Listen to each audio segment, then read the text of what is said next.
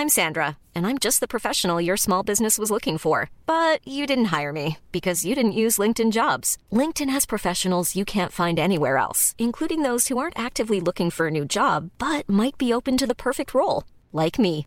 In a given month, over 70% of LinkedIn users don't visit other leading job sites. So if you're not looking on LinkedIn, you'll miss out on great candidates like Sandra. Start hiring professionals like a professional. Post your free job on linkedin.com/people today.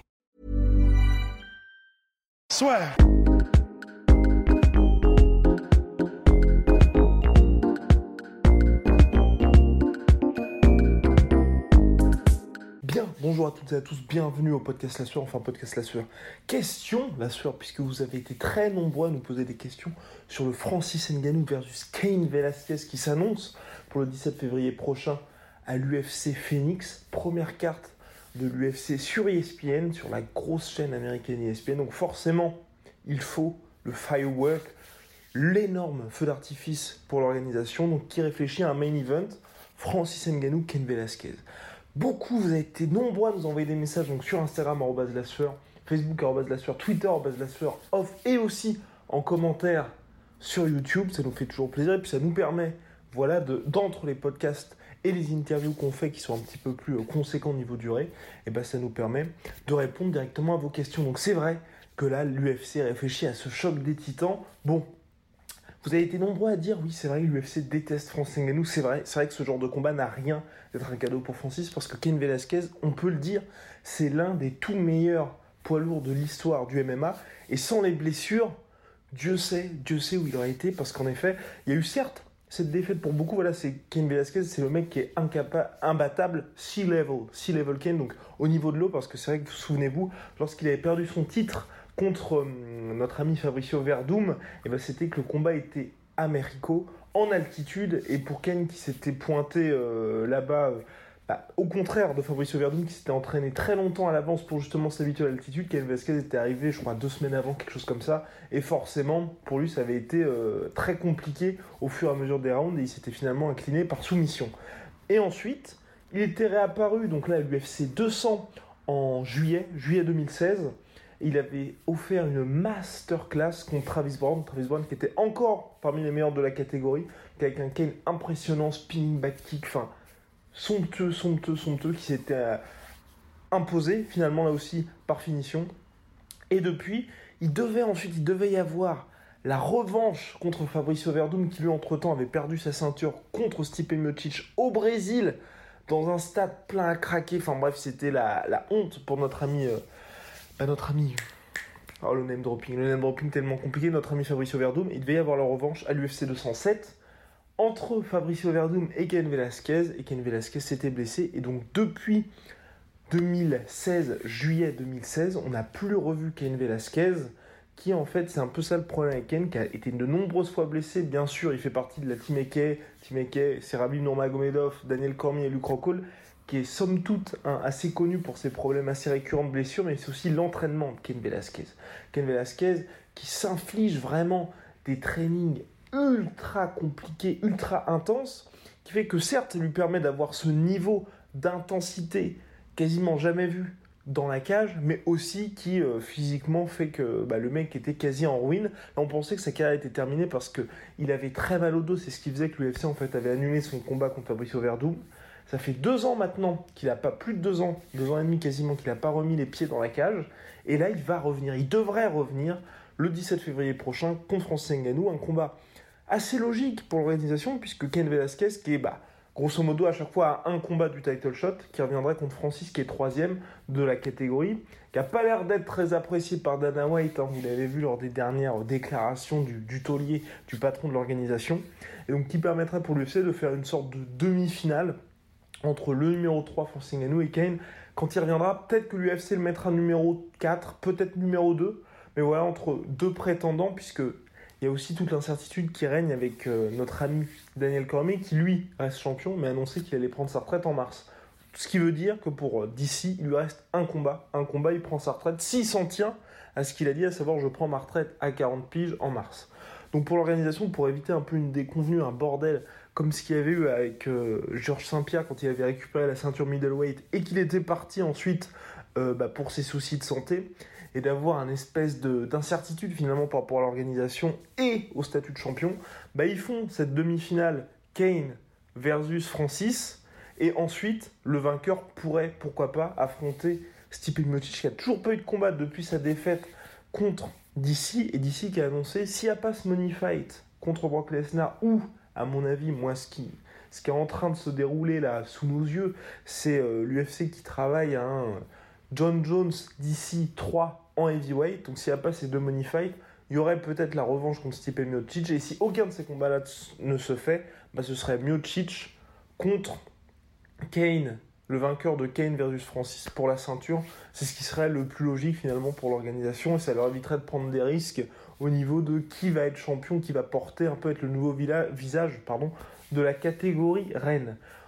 En tout cas, ce combat-là serait très très très très dangereux pour Francis parce qu'on rappelle qu'En Velasquez c'est quoi? C'est seulement deux défaites en carrière, une contre Junior Dos Santos expéditive puisqu'il avait été victime d'un fulguro point de Junior qui était euh, oh, monstrueux, qui avait c'était la première carte d'ailleurs je crois sur la Fox si je ne m'abuse et qui avait un peu frustré tout le monde puisque bah, après le combat il y avait eu Dan Anderson contre Shogun Roi je crois avant qui était dinguissime et ensuite le combat non non, je crois que je raconte n'importe quoi. Peut-être que je raconte n'importe quoi. Toujours dit que ce combat-là était sur la Fox, c'était le main event et ça avait été extrêmement expéditif. Et c'est vrai que pour l'organisation, c'était un peu frustrant parce que pour la première de l'UFC sur une chaîne qui était un peu mainstream, entre guillemets, pardonnez mon anglicisme, eh bien c'est vrai que ça avait laissé les fans un peu sur leur faim.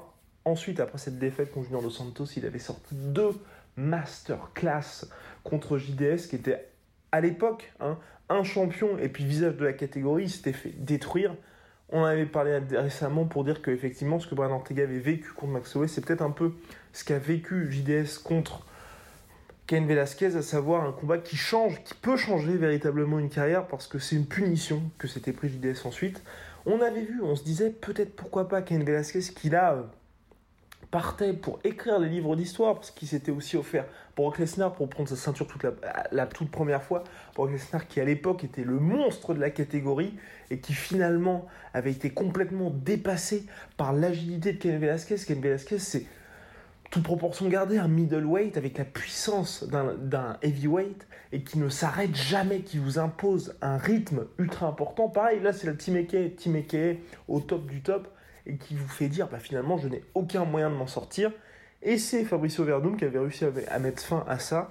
Fabricio Verdum bien aidé par, comme je l'ai dit précédemment, par l'altitude de Merico et euh, la préparation, somme toute assez dilettante de notre ami Cain Velasquez.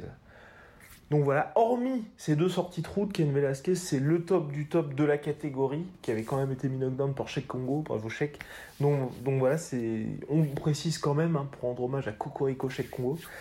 Mais du reste, c'est la top classe mondiale. Et si là en plus il revient après s'être reposé pendant deux ans et demi avec Daniel Cormier qui continue de dire, là aussi, rendez-vous compte, Daniel Cormier d'ici, double champion, numéro 1 au classement pound for pound, qui continue de dire que le meilleur heavyweight c'est Cain Velasquez, ça vous permet de dire waouh, waouh, il y a quand même. Enfin, le niveau de Ken, c'est impressionnant. Et je pense, que d'ici dit pas ça juste parce que Ken Velasquez et son partenaire d'entraînement et que il s'était éloigné de la catégorie quand il y avait Kane et que là il était venu parce que Kane était blessé.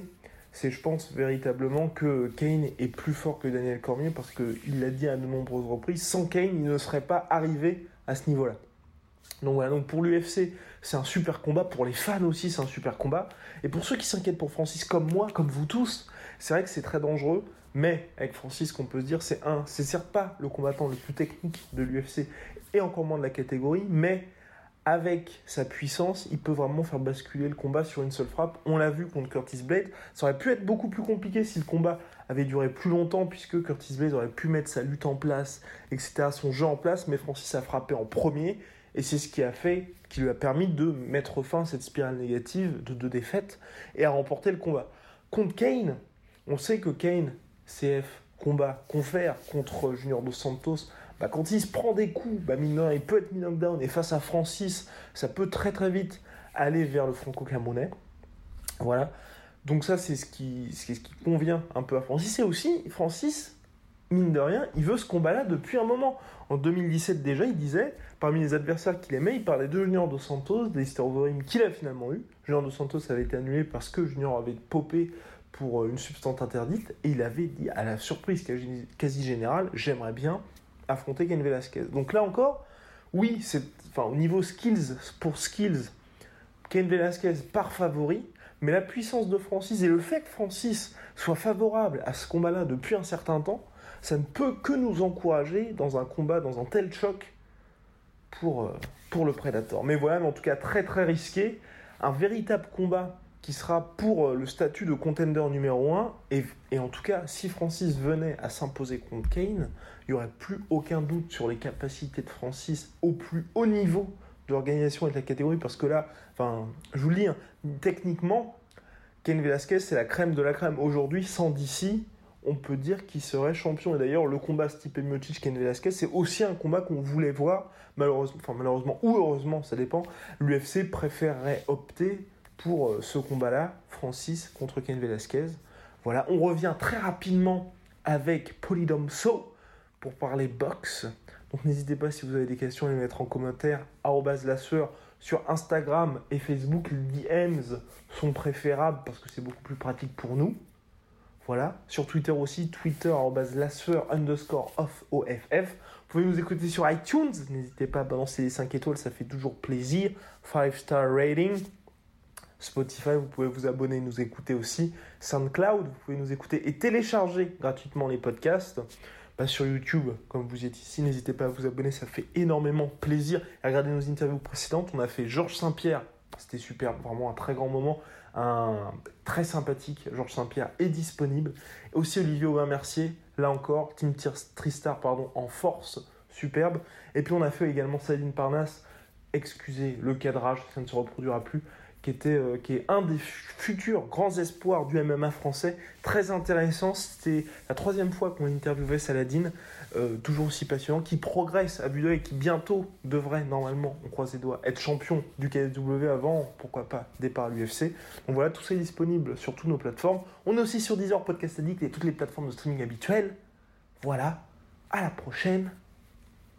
Peace. Soit.